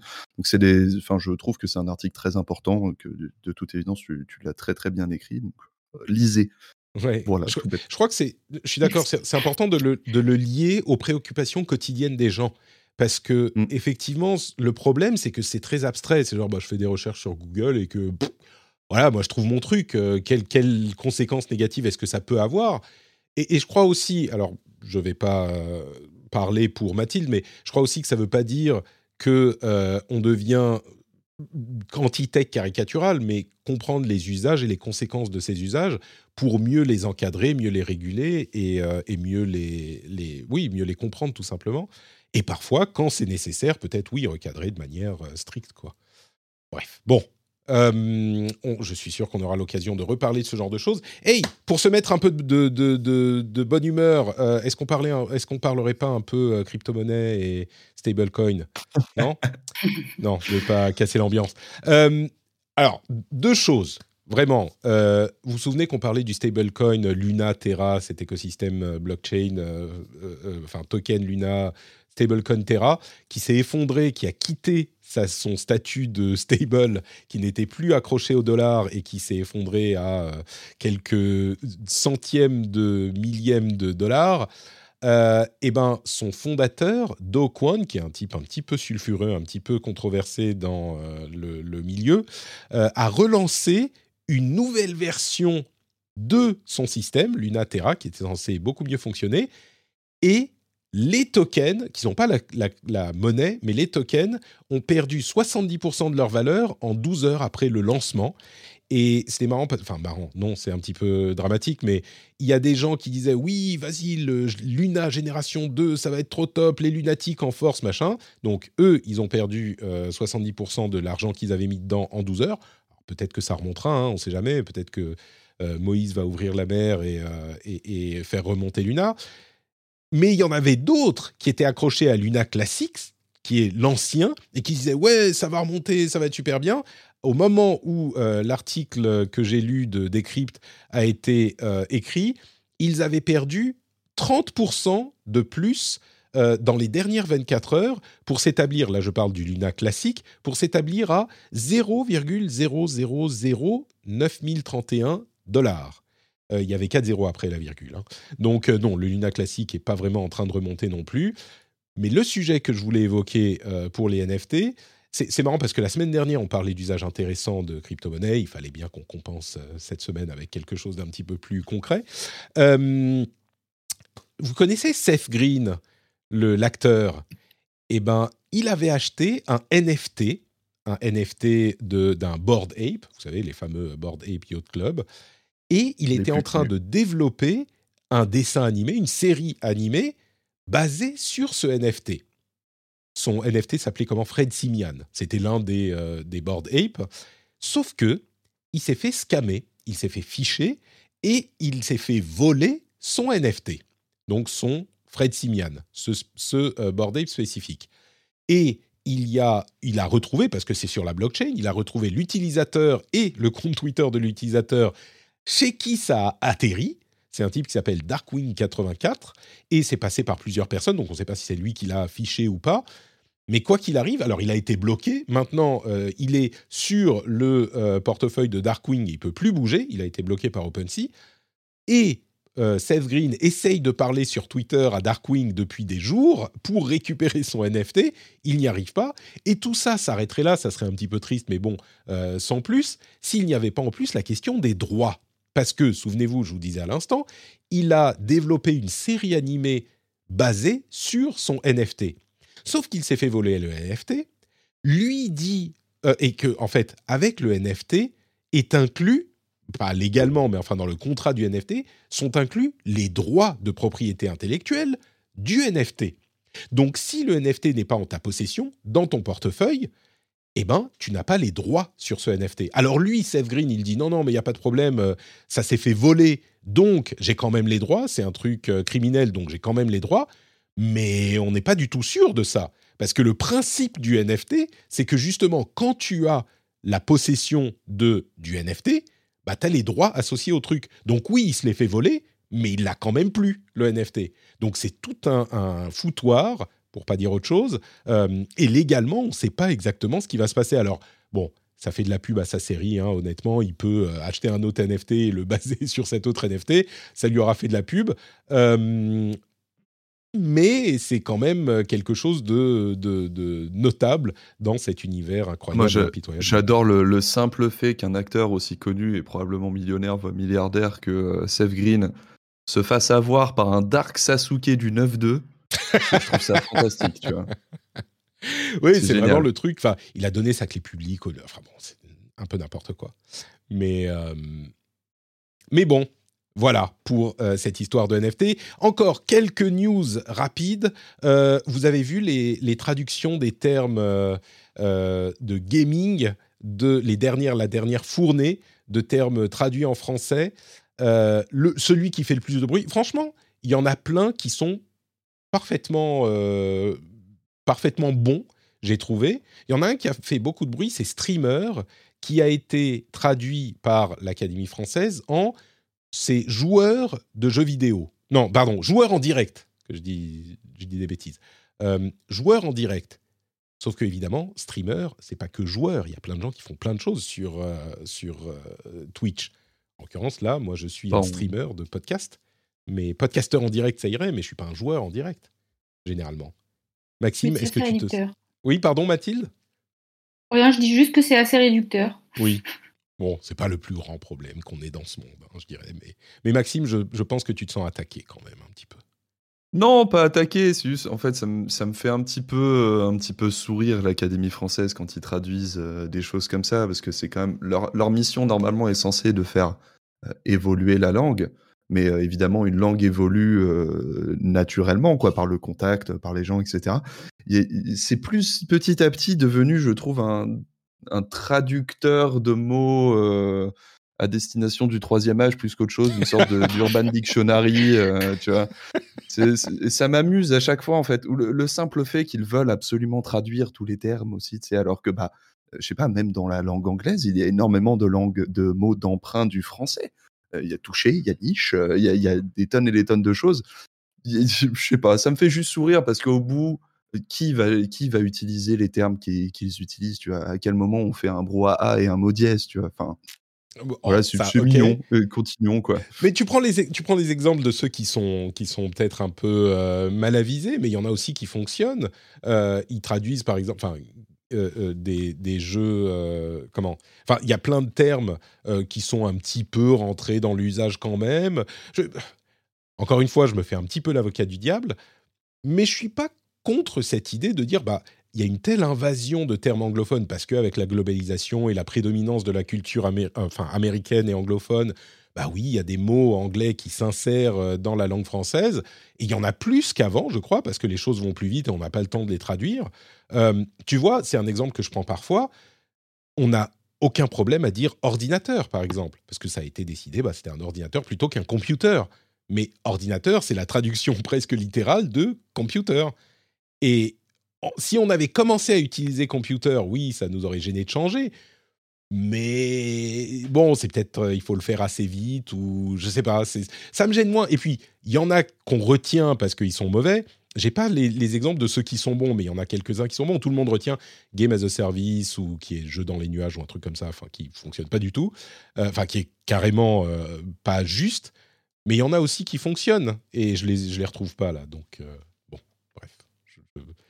non, mais je, suis d'accord avec toi. Après, ça fonctionne. C'est, enfin, tu vois, c'est juste le truc, c'est que ça me fait sourire en fait. C'est, c'est, à, mes, à mes yeux, c'est quelque part un peu mignon, tu vois. Ouais, c'est genre, oh, regarde, les vieux essayent de comprendre ce qu'on dit. C'est ça? Un peu, j'avoue, tu vois, mais sans, sans vouloir être hautain face à ça, tu Ouais. vois. C'est juste que je me sens pas particulièrement concerné et que je suis pas euh, choqué par l'intégration de plein de mots dans, dans Mmh. la langue parce que le, Tu vas le continuer pire à, à étant dire que streamer, quoi. C'est c'est ça que tu nous dis. Bah, oui, et en même temps, on va le faire parce que je vais pas me dire euh, je suis un joueur de jeux vidéo en direct, euh, je sais pas, alors que là, on est en train de faire un podcast, justement, tu le disais, mais le, le truc, c'est que je trouve qu'on oublie aussi que même quand on emprunte un mot à l'anglais, on a tendance ensuite à le franciser. Mm. Tu vois, on, on se le réapproprie en fait. Et je, je- j'aime ma langue comme ça quand on quand on joue. Ouais. Tu vois, quand- la, la langue pour moi c'est un truc de, de jeu, c'est un outil de jeu. Tu vois. Donc Mm. je suis continuer, c'est cool. Je trouve ça mignon, ça fait plaisir. Ça peut aider euh, des personnes qui ne sont pas forcément euh, liées à ça de comprendre un mouvement. Euh, maintenant, si tu me demandes si ça m'impacte, oup, Ouais. c'est- cool. Donc, tu vas pas dire hyper joueur pour hardcore gamer ou rétro jeu pour rétro gaming. bon. Non, pas trop, non. Mais merci, merci beaucoup. Street View, Google Street View a 15 ans et ils ont euh, sorti sur les mobiles un outil qui était déjà disponible sur, euh, sur euh, le web, qui est la possibilité d'aller regarder les archives de Street View. C'est hyper marrant. Euh, vous allez dans, Google Maps et vous lancez Street View et vous pouvez aller euh, trouver toutes les images jusqu'à, bah oui, il y a 15 ans pour les premières euh, et voir l'évolution de vos environnements. Alors aujourd'hui, c'est juste marrant, mais imaginez dans 100 ans, bon, si Google existe encore, on pourra avoir les archives comme ça de chaque rue, de chaque endroit. C'est, ça sera hyper intéressant, je pense. C'est de l'archéologie numérique. Euh, bon, un autre sujet un petit peu difficile. Euh, les, utilisateurs de... Non, pas les utilisateurs. J'en perds mes mots. Euh, les tueurs de masse aux États-Unis, on se rend compte qu'ils utilisent de plus en plus les options de vie privée qu'on défendait il y a un instant, hein, sous différentes formes, euh, pour communiquer, avec notamment des messages euh, qui disparaissent après quelque temps, après avoir été euh, postés. Et du coup, ça devient hyper difficile d'aller investiguer derrière euh, parce que bah, ils utilisent des messageries euh, qui font disparaître les messages au bout de quelques temps, donc il n'y a plus aucune trace. Et c'est une tendance que semble noter le, le Washington Post, d'après leur enquête. Euh, bon, je ne sais pas s'il y a forcément des commentaires à dire là-dessus, à, à- à donner là-dessus. Paradoxe permanent. Ouais. Ouais. Parce que c'est les mêmes outils qui ont permis aussi des révolutions sociales dans, dans des pays plus, euh, plus liberticides, on va dire, qui aujourd'hui sont aussi utilisés pour des, choses affreuses de la sorte. Quoi. C'est vraiment compliqué ce genre de discussion parce que il est tellement facile de conclure ah bah oui regardez les outils euh, ne sont que ce qu'on en fait et donc euh, oui il y a des gens qui l'utilisent pour faire des trucs bien pour faire des trucs pas bien mais c'est les outils ils sont neutres ils sont agnostiques et peut-être que j'aurais dit ça il y a quelques années mais mais je crois qu'aujourd'hui oui. Alors ça c'est un problème effectivement. La question des messageries privées euh, et de la de la euh, de la comment dire vraiment de la euh, du secret de, du chiffrement par exemple qui est un petit peu sur la même ligne c'est vraiment compliqué parce qu'effectivement on l'utilise pour garder nos communications privées d'espions qui pourraient nous, l'utiliser pour pour pour des choses critiquables mais oui clairement on peut ensuite l'utiliser pour communiquer de manière privée euh, pour faire des choses peu recommandables et je crois que là, je, là, j'ai même pas de réponse, mais il est possible d'étendre la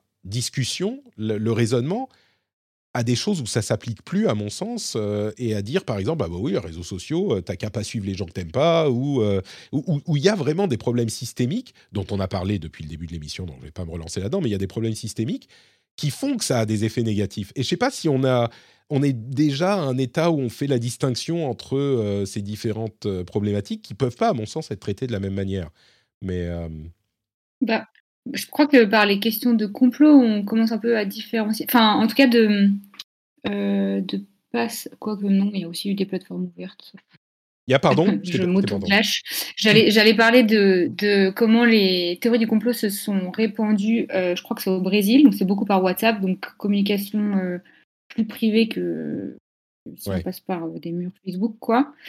mais en fait, souvent, ce sujet-là est lié à Trump. Et Trump, lui, c'est plutôt passé par des boards ouverts, genre Reddit et compagnie. Donc, bah, ça sert à rien Non, non, mais non, mais t'as raison. Mais il y a effectivement une utilisation de groupes privés euh, pour des théories du complot de plus en plus sur WhatsApp et d'autres euh, outils de ce type. Et il y a des groupes regroupant bah, des centaines, des milliers de personnes qui vont diffuser des informations et qui sont privées et parfois, euh, que ce soit sur Telegram ou d'autres, bah, relativement chiffrés je sais pas s'il y a une solution à ce genre de choses, c'est un truc auquel on revient parfois, c'est peut-être des, du travail de police euh, un petit peu plus classique, c'est-à-dire d'essayer d'infiltrer ces groupes et de faire comme euh, on, l'imagine un travail plus normal, enfin plus, plus traditionnel, qui est pas d'aspirer toutes les données et puis de regarder ce qu'il y a dedans, même si ça peut être pratique effectivement, mais d'essayer d'infiltrer les groupes et de comprendre. Ouais, pour les questions de terrorisme, moi je crois qu'il y a beaucoup ça. Hein. Bien sûr. Enfin, c'est beaucoup ça qui manque Mm. Euh, surtout les questions de suprématie, blanc, euh, suprématie blanche euh, enfin, et des attaquants, là, des derniers attentats aux États-Unis. dans, le total des 12 000 articles qui ont été écrits, il y a quand même beaucoup de, de, rapports, de, messages violents, notamment sexistes, mais aussi évidemment racistes, qui ont été publiés sur des choses publiques et il n'y a pas du tout eu d'action prise pour aller vérifier ce qui se passait, pour suivre la personne, pour mm. prévenir les problèmes. Quoi. Je ne sais pas si, si on descend, bon là, c'est pas du tout un sujet sur lequel je suis expert, mais si on descend au niveau de la personne spécifiquement qui euh, a commis ces actes, je sais pas s'il est, enfin, c'est tellement une, une, fourmi dans une fourmilière, s'il est possible de la repérer ou pas. Euh, je ne sais pas. C'est plus dans les cercles, euh, dans les, dans les cercles masculinistes, dans les cercles et sur les, les, les, forums de discussion et les, les endroits où se réunissent euh, les adeptes bah, de la théorie du grand remplacement, par exemple, parce que je crois que c'est le tueur du Texas qui a publié encore un manifeste de 180 pages disant que ah. la fertilité des Blancs était en train de, de, péricliter, etc. Ça, c'est à la fois raciste et sexiste. Hein. Euh, Tout à fait.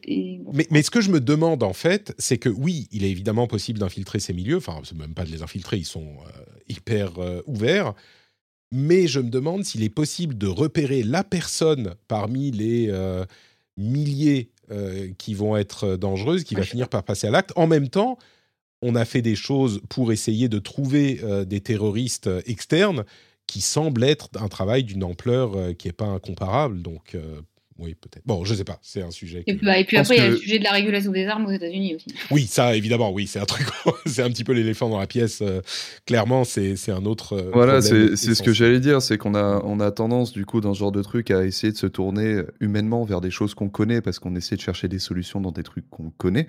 Donc on va se tourner vers euh, potentiellement les applis en se disant bah peut-être euh, que euh, il y a toujours eu ce débat entre sécurité et liberté où est-ce qu'on met le curseur? Et je pense que c'est un débat qui est juste humain et qu'on aura toute notre vie. Mais effectivement, il y a d'autres strates en fait. Il y, a toujours des, des, couches à ces problèmes qui sont, qui sont difficiles à, à établir, notamment les, fusils, euh, la, la, liberté d'accessibilité euh, à des fusils ou des trucs comme ça, jusqu'au effectivement au travail euh, policier, d'investigation, de choses comme ça. C'est là où on, on essaie d'être utile, donc on va se tourner vers des trucs genre les messageries en se disant bah il faut qu'on réfléchisse à ça. Mais du même temps, il y a tellement de strates qui nous passent complètement au-dessus parce qu'on n'est pas dedans que c'est mmh. vraiment compliqué d'avoir une opinion vraiment, vraiment bien construite sur la chose, quoi. Ouais. On est d'accord. Bon, bah écoutez, on n'aura pas trouvé beaucoup de solutions aux grands problèmes du monde aujourd'hui, mais on aura au moins posé quelques questions. c'est peut-être une, première, une première étape. Ah, c'était un, un fait du très sérieux euh, pour notre ouais, première euh, euh, Mathilde et moi là. ouais, j'ai je, je, presque envie de m'excuser auprès de vous euh, pour ces, ces, sujets aussi. À la base, on fait des blagues, hein, vous inquiétez pas. Hein. vous savez quoi, on sera heureux de revenir la semaine prochaine avec des, des, des, des, OS, des nouveautés iOS sans importance après la conférence d'Apple, mais je vous remercie tous les deux très chaleureusement de m'avoir euh, aidé à porter euh, collectivement sur nos épaules ces quelques sujets qu'on a, a explorés. Et je ne veux pas diminuer non plus leur importance. Hein. C'est des sujets qu'il est euh, important de traiter et, auquel il est important de réfléchir, parce que oui, les nouveautés iOS, c'est sympa, mais comme je disais la semaine dernière, avec les, les histoires de, de sucre qui est bon à consommer et sympa, bah, parfois il faut aussi quelques légumes à côté, avec les concombres et les carottes. Et, oui, c'est important de comprendre ces sujets-là, même si c'est pas les trucs les plus fun euh, à, écouter ou dont on discute. Bah oui, il est important de le faire aussi parfois. Donc un grand, grand merci à tous les deux. Et bah si les gens veulent vous retrouver peut-être euh, après l'émission, Mathilde, est-ce que tu pourrais nous dire où euh, tu officies en ligne, que ce soit sur Twitter ou ailleurs? Principalement sur Twitter. Euh, donc c'était euh, MathildeSL. Enfin, je crois que tu vas le mettre dans la description. Je le mettrai dans les notes de l'émission, pas de souci. Ouais, et sinon un peu sur LinkedIn, mais bon, c'est surtout pour montrer mes articles. D'accord, très bien. Et j'imagine qu'ils sont sur Twitter euh, également, les articles. Ouais, c'est vrai. Parfait. Maxime, où te retrouve-t-on sur Internet? Ouais, bah déjà, euh, merci infiniment à vous deux. C'était vraiment passionnant de, parler avec vous. Euh, moi, c'est très simple, c'est Otaxu absolument partout. Euh, Twitch, Twitter, Instagram sont les trois où je suis le plus. Et après, suivez les tweets et on devrait, on devrait se retrouver très facilement. Parfait. Et ben pour toi aussi, le compte Twitter sera dans les notes de l'émission. Pour ma part, c'est NotePatrick sur Twitter, Facebook, Instagram, partout. Euh, vous retrouvez sur notepatrick.com tous les liens vers tout ce que je fais, y compris le Discord. Si vous, voulez parler de trucs plus légers, euh, bah, vous pouvez vous retrouver sur Discord. D'ailleurs, il y a des trucs euh, sérieux aussi dont on parle de temps en temps. Le lien est sur notepatrick.com. Le Twitch, bah, c'est NotePatrick aussi, mais vous pouvez retrouver le lien sur notepatrick.com. Et bah, le Patreon, Patreon, le lien est dans les notes de l'émission, patreon.com slash rdv pour euh, m'offrir le concombre et le conseil de la carotte, euh, vous pouvez aller sur patreon.com slash rdvtech. Quand vous mettez les clés dans le bol, quand vous arrivez chez vous, cling, Patrick, et euh, vous pouvez devenir un formidable patriote et bénéficier des nombreux bonus auxquels les patriotes ont droit, comme par exemple l'after show. L'after show, euh, aujourd'hui, bah, je vous proposerai de parler peut-être de encore un petit peu d'Apple et de la WWDC. On en a parlé un tout petit peu, mais on va se faire plaisir euh, avec les patriotes dans un instant. Si vous êtes patriote, on se retrouve tout de suite pour l'after show.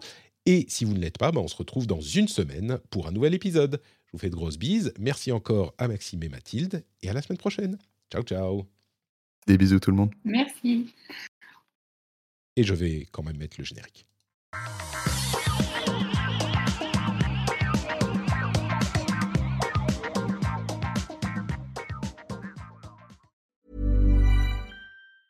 Small details are big surfaces. Tight corners are odd shapes. Flat, rounded, textured or tall. Whatever your next project, there's a spray paint pattern that's just right. Because Rust new Custom Spray 5 and 1 gives you control with five different spray patterns. So you can tackle nooks, crannies, edges, and curves without worrying about drips, runs, uneven coverage, or anything else. Custom Spray 5 and 1. Only from Rust This Mother's Day, treat mom to healthy, glowing skin with Osea's limited edition skincare sets. Osea has been making clean, seaweed infused products for nearly 30 years. Their advanced eye care duo brightens and firms skin around your eyes, while the Golden Glow Body Trio nourishes and smooths skin all over.